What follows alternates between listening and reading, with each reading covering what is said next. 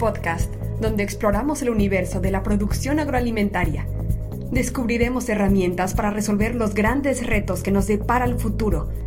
Agronegocios eficientes, agrotecnología con imaginación, autoproducción en comunidades interconectadas, un mundo que busca la soberanía alimentaria. Acompáñenos en este viaje a las inmensidades de la innovación agrícola. Bienvenidos al agroverso. Bienvenidos al agroverso. Bienvenidos al agroverso. Bienvenidos al agroverso. Pues bienvenidos a Agronauta. El día de hoy vamos a hablar de un tema muy interesante que es el tema de los alimentos, eh, innovación, biotecnología y cosas nuevas que vamos a estar tra- trabajando sobre lo que es eh, la seguridad alimentaria. Y está conmigo Paula Rojas. Hola, hola, hola agronautas, hola agroescuchas y bienvenidísimos a este podcast donde exploramos este universo que llamamos agricultura para traer lo más relevante y vanguardista al productor agroalimentario. Y nos acompaña Servidor y amigo Gabriel Furlong, muy entusiasmado por el episodio de hoy, eh, en donde vamos a hablar sobre un problema que todos conocemos, pocos miden, pero el desperdicio de la producción de alimentos es equivalente a 1.300 millones de toneladas, según eh, la organización que vamos a tener el gusto de presentar. Eh, entonces, si gustan, pasamos a Muchas gracias. Ingeniero David Ricardo Valles Mendoza. ¿Cómo estás? Bienvenido. Gracias, muchas gracias a ustedes por, por la invitación y bueno, muy, muy contentos de, de estar en el episodio del día de hoy y platicar un poco de lo que estamos haciendo en SafeFood. Muchas gracias por, por la invitación. Pues no, creo no, que muchas sí. gracias a ti. Muchas gracias, eh, Ricardo, eh, y sobre todo de que tú eres de la empresa Safe Fruit, empresa mexicana, no, no estoy, estoy, estoy mal o estoy bien, o de, con presencia en México, en el, en el norte. Gabo está muy feliz porque es Sonora. Este, eh, Chihuahua. que salu- Chihuahua, Chihuahua, perdón, sí, bueno, el norte del país. Eh, pues yo creo que empezamos, Gabo, ¿qué te parece por un contexto? Seguro, el contexto ha sido, bueno, varios, eh, en varios episodios hemos hablado sobre la escasez alimentaria, la sustentabilidad y el problema de la, el desperdicio de los alimentos. Ah, justo estaba viendo y agroescucha si pueden acudir a las redes sociales de Safe Fruit, la empresa para la cual trabaja Ricardo, eh, donde señalan que gran parte de la producción agrícola se desperdicia por muchos factores. Eh, digo, nos, eh, me remonta la memoria a otros episodios que seguro vamos a comentar más tarde, pero quisiera presentar al ingeniero David Ricardo Valles Mendoza, ingeniero en biotecnología y director del equipo de investigación de desarrollo de SafeRoot. Ricardo, muchas gracias. Sí, no, no, muchas gracias, muchas gracias a ustedes y, y bueno, encantado de hablar de este problema del desperdicio de alimentos que como, como dices juega un, papel clave y ha jugado un papel clave a nivel de la agroindustria. ¿no?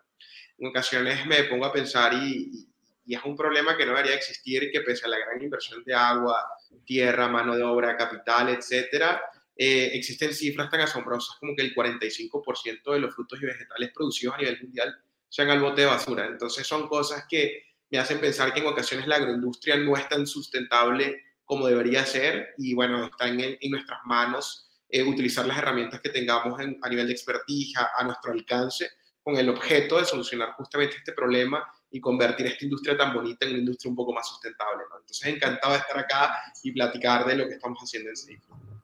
No, muchas gracias. Y digo, para abrir bocado la conversación, eh, estaría muy bueno saber cómo es que se fundó SafeFruit.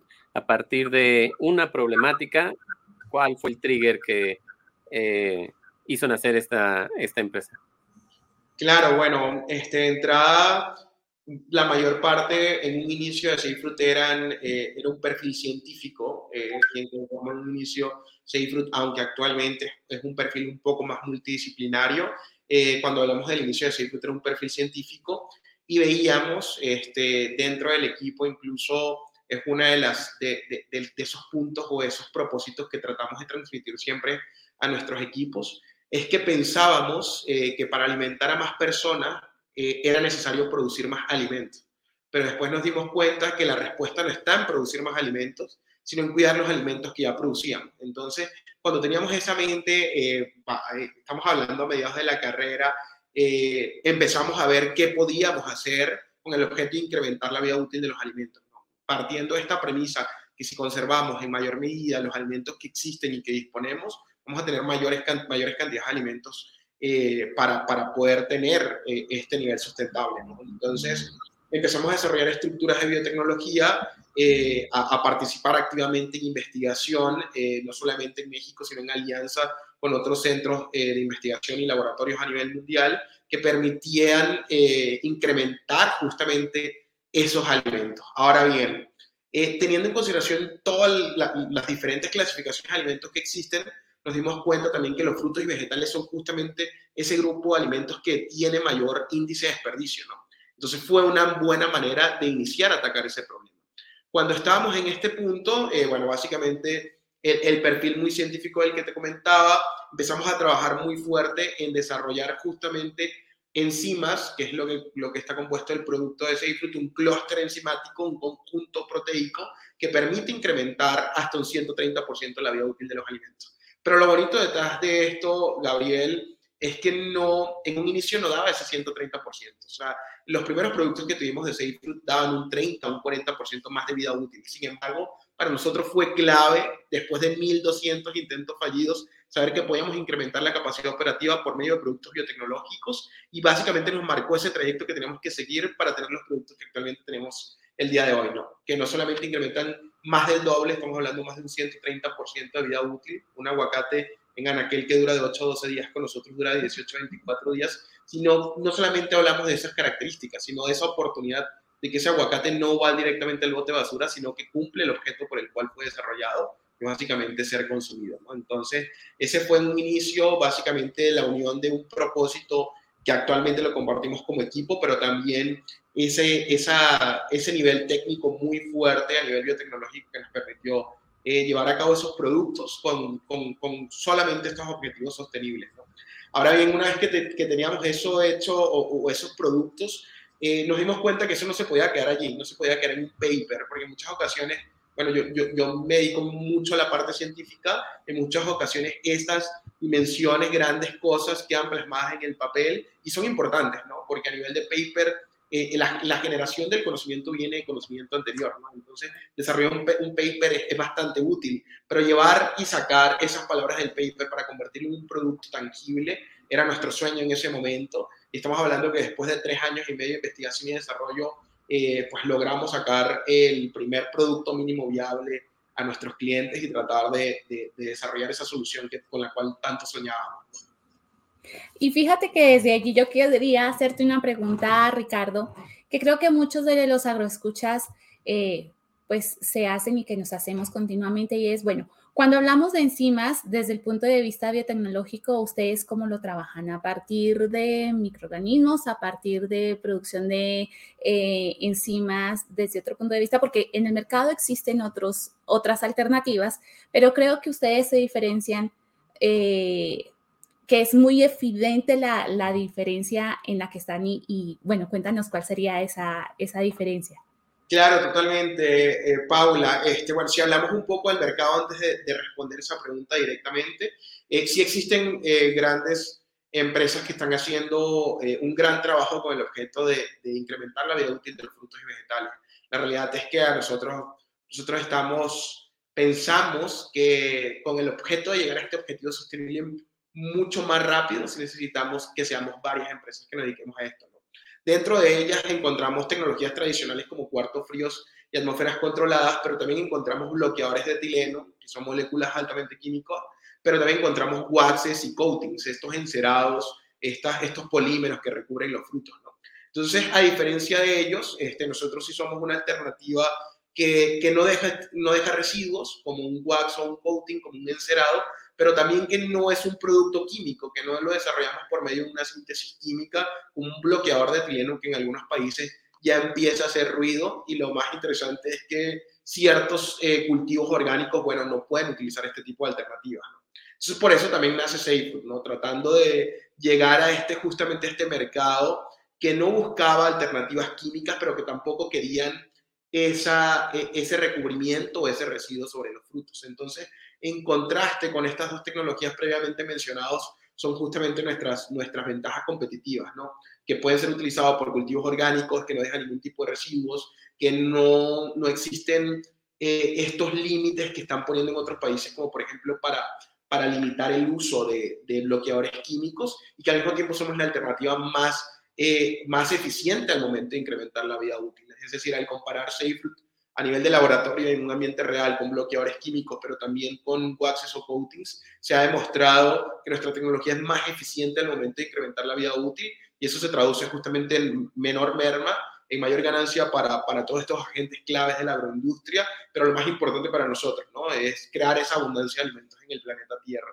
Y ahora respondiendo a tu pregunta directa de cómo lo hacemos, diste en el grano, lo hacemos a través de un proceso de biosíntesis eh, actualmente contamos con un proceso de bioreacción en el cual desarrollamos nuestras, nuestra tecnología y básicamente son esas enzimas las que conforman el clúster proteico eh, que es específico para cada fruto. Es decir, actualmente trabajamos con aguacate, tomate, manzana, papaya y plátano. Salió, acaba de salir mango, eh, cumplir toda esta ronda de validación, trámites, etcétera.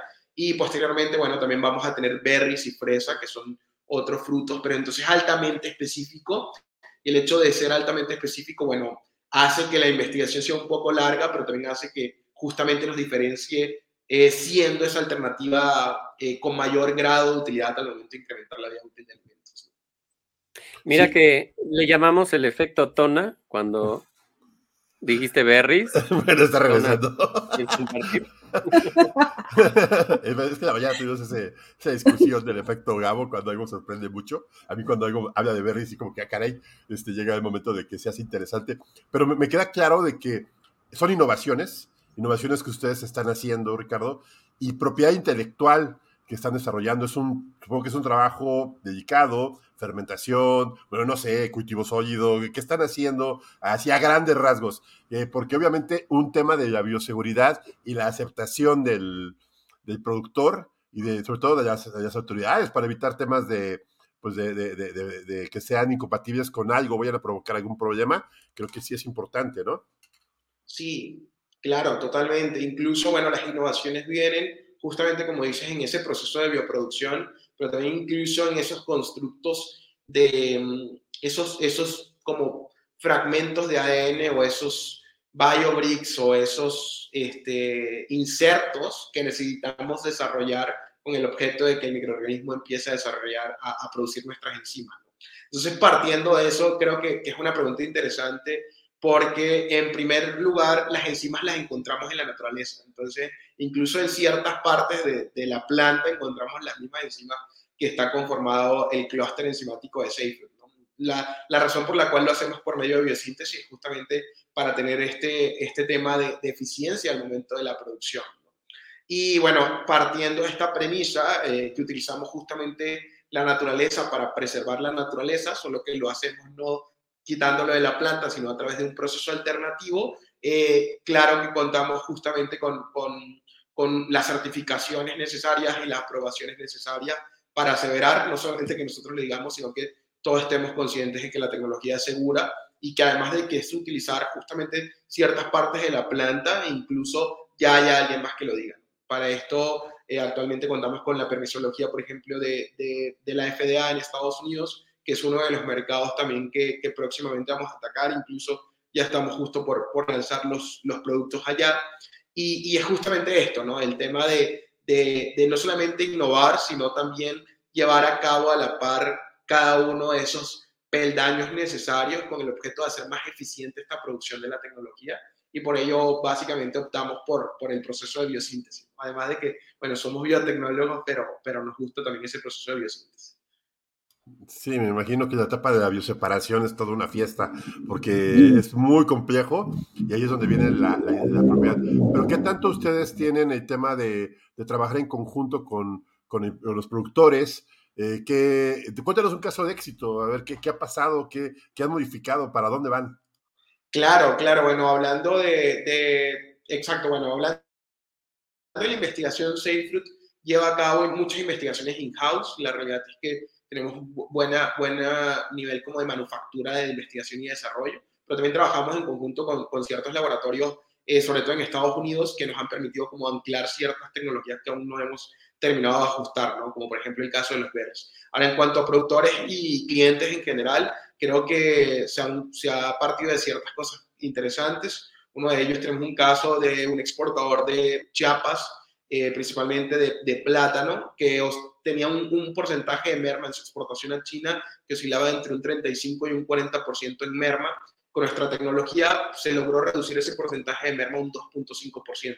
Entonces, justamente hablamos que SafeFood para los productores y para todo el, el, como estos jugadores de la agroindustria no se convierte en un costo, sino en una inversión. ¿no?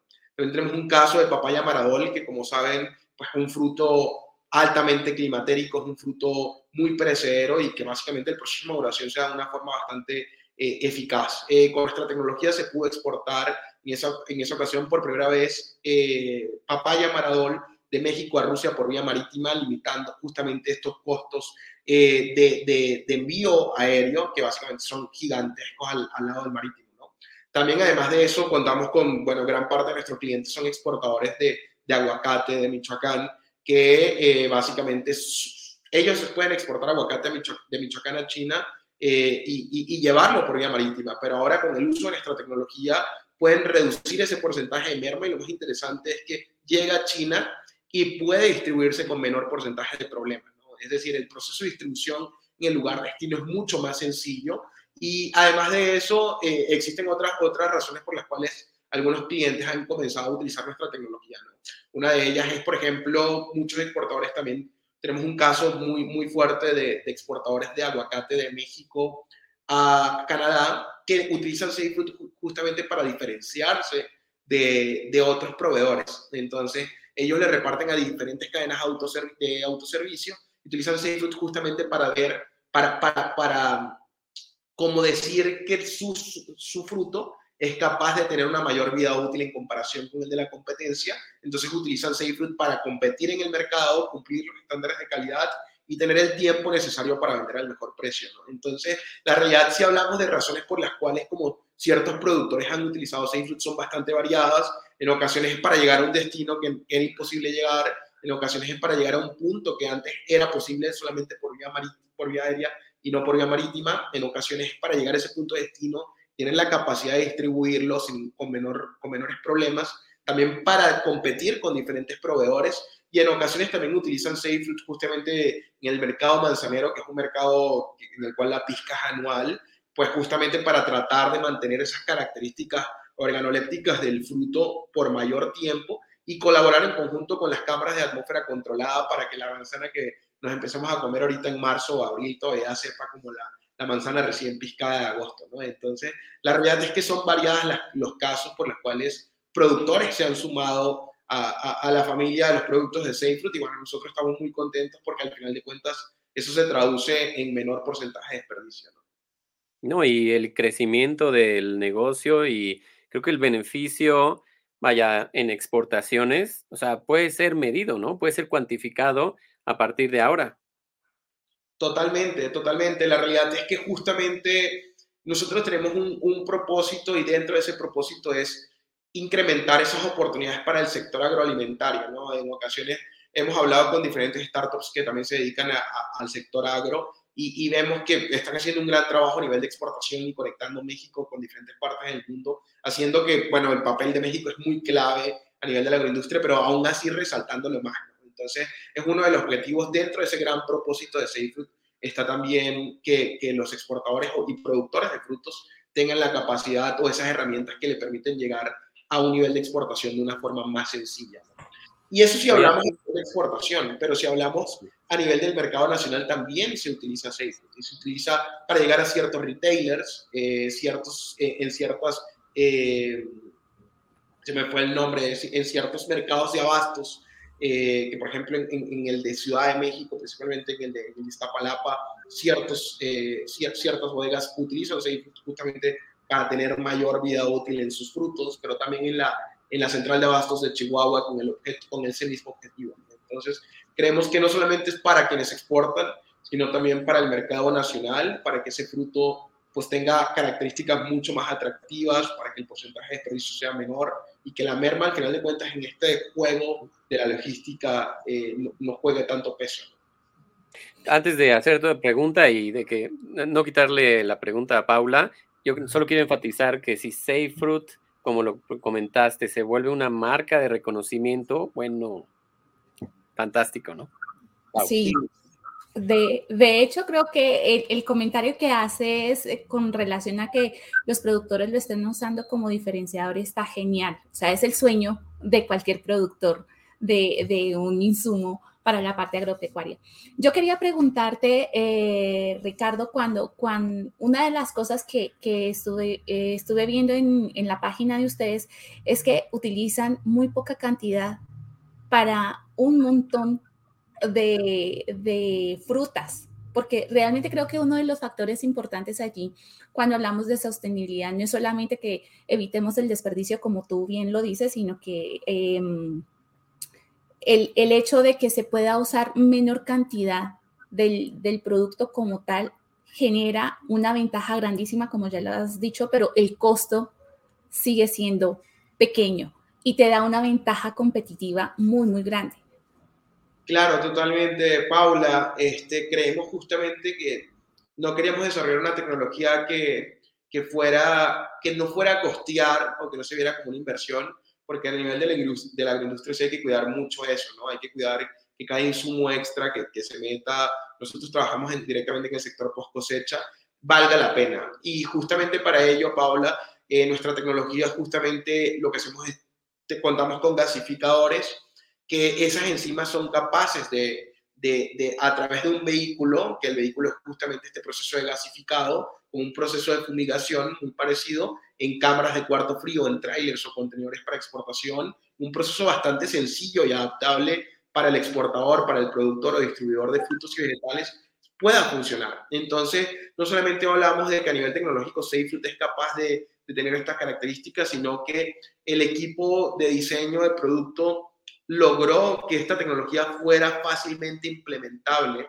para todos estos eh, productores, distribuidores o exportadores de alimentos. Entonces, el hecho de que sea un proceso de gasificado, que el nivel de, enzimas necesario para aplicar y tener estos beneficios en el fruto eh, sea muy, muy, muy limitado, hace justamente que incluso enviar Fruit de nuestra planta de, de México a Michoacán sea muy económico o incluso de México a Chihuahua también sea económico. Entonces, al final de cuentas, se convierte justamente en una tecnología que el productor, el distribuidor, el exportador de frutos y vegetales puede utilizar con el objeto de que a nivel post cosecha pueda destacar justamente este, este alimento y, tener esas bondades para las cuales fue diseñado.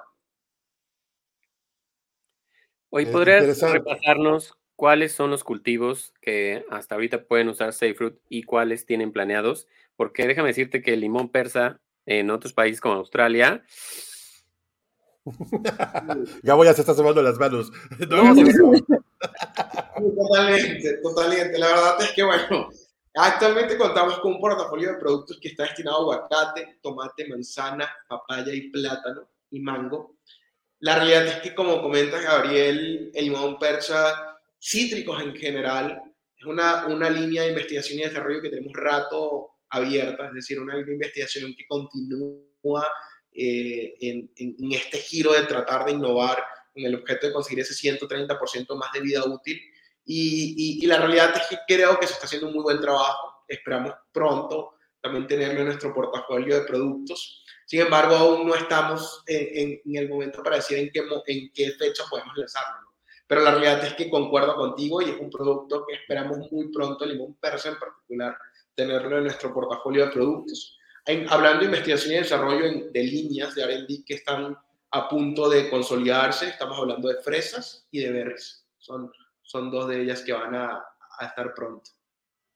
Sí, pues voy a hablar algo, voy a cambiar un poco el, turno de, lo que estamos hablando. Creo que eh, en Agronauta también tenemos una base de agronegocios y voy a cambiar un poco porque aquí cuando estuvimos stalkeándote en redes sociales antes del, del, evento, nos dimos cuenta que fuiste a cierto programa de tele que nosotros no somos muy, bueno, yo no soy muy fan, y que eh, el título de este, de este video, que lo pueden encontrar ahí en YouTube, se llama El mejor eh, pitch de negocios que se me han presentado. Cuéntanos qué pasó y, y y platícanos por qué eres tan bueno hablando y qué resultado tuviste de esto. Esto está muy interesante. la vista, la, la mira cómo está contándonos toda la historia súper, sí, súper sí, y muy práctica. pero es que aparte de, de, esta parte está muy interesante, Pau, de que nos platique Ricardo, échanos tu historia, porque está bien, bien padre esto. la realidad es que nosotros estamos encantados de, participar en el programa. Nosotros, eh, eso fue, se lanzó el año pasado, justamente cuando todos pudimos verlo. La realidad es que siento que, que, ha traído muchos beneficios, ha traído, ha sido muy, muy grato estar allí desde el punto de vista, por ejemplo, de clientes, ¿no? Quizás en ocasiones alguna persona o alguna familia eh, o una persona en general que haya visto el programa y que su tío o su papá o su hijo sea productor o se dedique a la agroindustria, es fácilmente comentarlo, ¿no? Entonces creemos que desde ese punto de vista, eh, a nivel de, de, exposición del producto, creo que, que, funcionó y creo que realmente eh, nos ha ayudado, ¿no? Claro que, claro que hay que trabajar en el tras bambalinas, evidentemente, para poder estar allí, para poder atender a, todos los clientes que, que, han resultado, no solamente por, por, el canal del programa, sino por diferentes estrategias de marketing que se han consolidado en SafeRoot, ¿no? Pero la realidad es que, a, a, grosso modo, creo que funcionó muy bien, creo que, que creo que fue una, una buena participación y estamos muy contentos, la verdad, como que le disfrutamos mucho cuando sucedió, cuando salió cuando en el post a veces nos acordamos y, creemos que, que, valió la pena, ¿no? Y en cuanto al por qué me gusta platicar, la verdad es que este tema me apasiona mucho. Quizás en otros temas no soy tan bueno platicando, pero combinando el tema de la agroindustria y el tema de la parte científica o biotecnología es mi mero mole, como diría en México, y, y bueno, la verdad es que lo hablo una pasión porque realmente me apasiona mucho. Puedo estar mucho tiempo hablando de esto. Sí, y aparte creo que también ganaron un premio, ¿no? De, eh, estaba platicando en el Food Talk, F, F, eh, F Talk Food Summit Startup Awards. Ganaron un premio que también nos escateamos, que se me lo pasó a Gabo, pero este, muy interesante que hayan ganado premios y que sean, eh, yo creo que es muy prometedor, digo, que está planteando Safe Fruit y ojalá y este, bueno, lo puedan desarrollar más. ¿Qué, ¿Qué, te pareció este premio? ¿Cómo estuvo? ¿Qué más, ¿Qué más han ganado? ¿Qué más piensan ganar? bueno, la verdad es que eh, los premios a veces como que funcionan justamente también para dar a conocer lo que estamos haciendo. O sea, más allá del premio en el F-Talks, que fue KMC, ahorita hablamos un poco de la organización, lo que nos emociona es justamente compartir lo que estamos haciendo, ¿no? Y, y quizás el premio queda en un segundo lado, cuando hablamos de las conexiones que quizás resultaron del premio, cuando conocemos a otras startups que están haciendo cosas bien interesantes a nivel de la agroindustria, a nivel de, la, de tecnologías de alimentos. Y creemos que al final de cuentas ese es como el mayor valor, ¿no? En el caso del F-Talks, la verdad, nosotros eh, ganamos el, el, el, premio a nivel de, de, tecnologías en alimentos y la verdad nos emocionó mucho compartir con otros, con otros emprendedores que están haciendo cosas para esta industria, ¿no? Eh, también hemos ganado por allí, ganamos en, en su momento el Emmy Cornell Competition de la Universidad de Cornell en Estados Unidos para mercados emergentes. También estuvimos allí, eh, ganamos el, el, primer lugar en una convocatoria del Banco Interamericano de Desarrollo eh, en su momento. También estuvimos allí en el Link Monterrey, eh, obtuvimos un, un, segundo lugar. Y así hemos estado a lo largo de la carrera. Claro que últimamente no, no hemos estado participando tan activamente, sobre todo porque el tema del scale-up y, crecer estas operaciones no, no, como que nos mantiene totalmente agarrados de manos y pies, es algo que, que, vivimos en la oficina, pero, pero creo que es lo bonito, ¿no? Cuando, cuando hacemos lo que, lo que nos gusta y que en ocasiones pueda ser como reconocido por terceros, en ocasiones puede funcionar muy bien también para conocer a otras personas que, que también tienen esa misma pasión por, lo, por, por estas industrias, de, de alimentos y agroindustria en general. Sí, y fíjate que a mí me gustaría que nos, que nos dijeras, Ricardo, desde tu experiencia ya hablando de emprendimientos y, y de preparación de pitch fantásticos, eh, ¿cuáles serían las claves? Porque aquí nos escuchan los, agro, los agroescuchas, eh, muchos son productores, pero también muchos tienen sus, sus empresas. Entonces, ¿qué claves les darías tú a, a, los agroescuchas para, digamos que para comunicar eficientemente aquello que hacemos y que le damos en el punto para poder, digamos que contar cuáles son los beneficios de aquello que estamos ofreciendo en el mercado. Claro, bueno, de entrada, eh, lo primero que, es importante es hablar con pasión, ¿no? O sea, cuando yo, yo siento que cuando disfruta uno lo que hace, y lo vemos con muchos productores, en ocasiones duro mucho tiempo en Michoacán y, y, me toca trabajar directamente con los productores de la mano, veo que se emocionan realmente por lo que están haciendo, ¿no? Entonces muestran la cosecha, no, mira, este es calibre 32, 48, empiezan a hablar de los aguacates, este es orgánico, este lo tengo tal, y al momento de platicarlo y comunicarlo con esa misma pasión, yo creo que al final de cuentas es lo más importante, ¿no? El hecho de transmitir justamente lo que uno siente cuando hace ese trabajo, para mí es importante. Y en ocasiones, eh, creo que Paula, eh, en ocasiones, por ejemplo, el hecho de emprender o de tener una empresa, etcétera, se confunde con emprendimiento, y para Ricardo en específico, emprender va más allá de eso. Emprender es justamente cuando uno tiene un problema y agarras cualquier cosa que tengas a la mano con el objeto de solucionarlo. Y qué mejor forma para explicar esto que un productor o una persona de la agroindustria, ¿no? que justamente con herramientas que tenía a la mano hizo que sí, que un suelo fértil pudiera producir alimentos. Entonces, creo que, que al final de cuentas hay que llenarse de orgullo también de cada uno de esos trabajos que productores, distribuidores y, y todo el tema de la agroindustria está dentro y comunicarlo como debe ser, ¿no? Con mucho orgullo, con mucha energía, y al final de cuentas juega un papel clave en el mundo, ¿no? O sea, la industria es de las industrias, como platicábamos, que quizás no es una industria tan sustentable, pero vamos a trabajar en conjunto para hacerlo más sustentable. Es una industria de las más importantes a nivel mundial para mantener pues esta homeostasis en, en, todos los ecosistemas, ¿no? Entonces, yo creo que hay que comunicarlo como tal, sentir, sentir más orgulloso que formamos parte de esta bonita industria y, y, y más que eso, ¿no? platicarlo de esa forma. No, y escucharte creo que es inspirador. O sea, ya hemos tenido invitados que nos han compartido la experiencia de su emprendimiento y de su startup, y ahora sí es lo uno y lo otro, ¿no?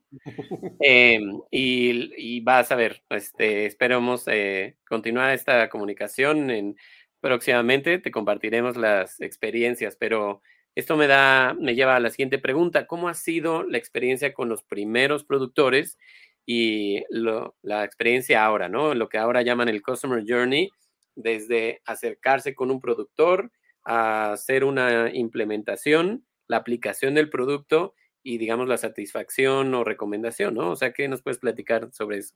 Claro, bueno, de eso hay, hay bastante tela en que cortar. Y la realidad es que en un inicio, Gabriel, fue difícil. Eh, aunque sabemos y hablamos de la parte bonita de la agroindustria, también hay que entender que es una industria un poco cerrada. Eh, y también lo digo desde el punto de vista propio, hasta cierto punto, parte de mi familia se dedicaba a la agroindustria y se dedica a la agroindustria y es fácil saber cómo en ocasiones ciertos productos que no se ven como de forma común no son tan fácilmente aceptados y en nuestro caso no fue la excepción. En un inicio fue muy difícil entrar, ese, ese Customer Journey fue muy difícil llevarlo a cabo. En un inicio, cuando no había alguien que había probado la tecnología desde el punto de vista del cliente, es algo bastante difícil. La realidad es que nosotros lo que hicimos fue implementar en cómo crear esos casos de éxito, ¿no? Cómo crear que esos portavoces de tecnologías o esos portavoces de la agroindustria pudieran llegar a utilizar Safe. Entonces, primero entramos con eh, una empresa eh, que, todavía seguimos muy agradecidos, eso fue ya hace algunos años atrás, que ellos se dedican a comprar frutas en México y exportarla a diferentes partes del mundo. Entonces, es una empresa que veía como muchas tecnologías, veía ciertos coatings, ciertos waxes, como que ni siquiera estaba en México y trataba de probarlos. Entonces, en ese momento, fue eh, probar esa tecnología y recolectar ese caso de éxito. Entonces, ya teniendo ese, ese primer caso, ahora sí fuimos quizás con un productor, en ese momento con un productor que tuviera voz y voto a nivel de la industria y que fuera realmente, uno, es fácil determinar cuáles son esos productores que como que utilizan una tecnología y luego empiezan a preguntar el compadre o el vecino de la puerta qué es lo que estás utilizando. ¿no? Entonces tratamos de ubicarlo ya teniendo este primer caso de éxito y luego le compartimos la experiencia, ¿no? De que, oye, esto es así, nunca dimos ningún producto regalado, eh, realmente sí se, sí, se, sí se vendía, porque también somos de la idea y es algo que nos pudimos dar cuenta que cuando regalábamos el producto no le daban el debido interés, ¿no? Entonces, es así, y, y, hasta yo soy así, ¿no? En ocasiones, si algo regalado no le presta su suficiente importancia y la agroindustria no es la excepción. Entonces, lo que hacíamos era que por mucho poco lo que se cobraba se iba a cobrar por esa tecnología, teniendo este primer caso de éxito extranjero, para que probara la tecnología, le permitiera ver los resultados. Y lo más importante es que yo les puedo platicar ahorita cómo funciona SafeFruit y cómo un aguacate de 8 días pasa a 18 días, pero lo más interesante es verlo, ¿no? Entonces, una vez que se lograba esa transacción eh, de vender ese, ese producto, ellos podían ver esos resultados y ahora lo siguiente se llamaba postventa, que todavía lo seguimos implementando, que es a cada exportador, productor o distribuidor de frutos, entregamos una bitácora. Entonces, si hablamos de aguacate, le damos una bitácora en el cual ellos pueden estar monitoreando el índice de materia seca, la firmeza, el pardeamiento interno, el pardeamiento vascular, la coloración externa del fruto, e ir viendo cómo va evolucionando el fruto. Entonces, si ves un producto o una cosecha de, de, aguacates que no se aplicó Fruit una cosecha tratada, y teniendo esa bitácora y habiendo pagado por la tecnología para ver cómo funciona, ya es posible de que, ah, ok, sí está dando estos resultados. Entonces, ya después de eso ya no teníamos un caso de éxito, sino que teníamos dos. Y así fuimos incrementando los casos hasta, bueno, tener cierto portafolio de clientes que ya lo siguiente era, ok, ya existe un uso, actualmente ya van más de 90 millones de kilos de frutos que han sido tratados con nuestra tecnología, eh, ya habla de esa, de esa trayectoria, ¿no? Entonces es un poco más sencillo ese journey, pero aún así le apostamos al resultado de que te, prueba la tecnología, sigue esta bitácora, aunque no es nuestro primer cliente, le recomendamos que vea esa bitácora y que pueda llenarlo. En el caso del tomate igual, mide su acidez titulable, mide sus sólidos solubles totales a través de los grados Brix, ve la coloración externa del fruto. En el caso del manzano también es un poco más sencillo porque con la prueba del, yodo para ver el porcentaje de almidón o la firmeza por penetrometría es más sencillo. Entonces, habilitábamos a que las personas no solamente probaran la tecnología, sino que tuvieran las herramientas necesarias para saber que nuestra tecnología funcionara. Y a partir de ahí estuvo un poco más sencillo ese proceso de. Oye, Tona, creo que digo, este comentario no estaba planeado, pero para cuando ya salga este episodio, los agroescuchas ya van a haber oído a Kamai. Y Exactamente lo que te iba a decir.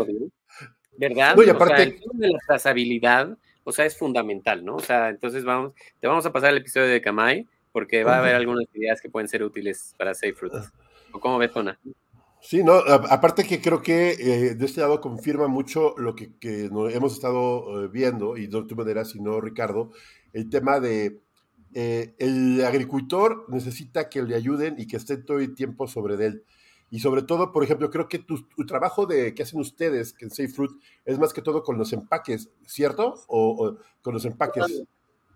Con el empaque. Con el productor no tanto, eh, con el empaque, pero creo que ahí Gabo mencionó un tema bien interesante, la trazabilidad la trazabilidad y sobre todo que se está hablando de Web3 y todo lo que conlleva, creo que SafeFruit tiene una gran ventaja. Yo siempre me he preguntado eh, por qué le ponen esa maldita etiqueta a las frutas y, se gastan tanto dinero pidiéndole algo y, y hacen una trazabilidad, pero creo que una trazabilidad química o trazabilidad de otro tipo para poder hacerla mucho más eh, sencilla y más amigable con el medio ambiente, esto va a crear que seamos más sustentables. Entonces, por lo mismo, creo que Safe Fruit cumple con los requisitos de ser más eficiente, tener menor costo y aumentar la vida en aquel producto, por lo cual es un producto más sustentable. Y para luchar con lo que habíamos dicho, habías dicho tú, Ricardo, al principio, ser más, eliminar ese eh, gran desperdicio de alimentos y hacer la agricultura mucho más rentable, ¿no?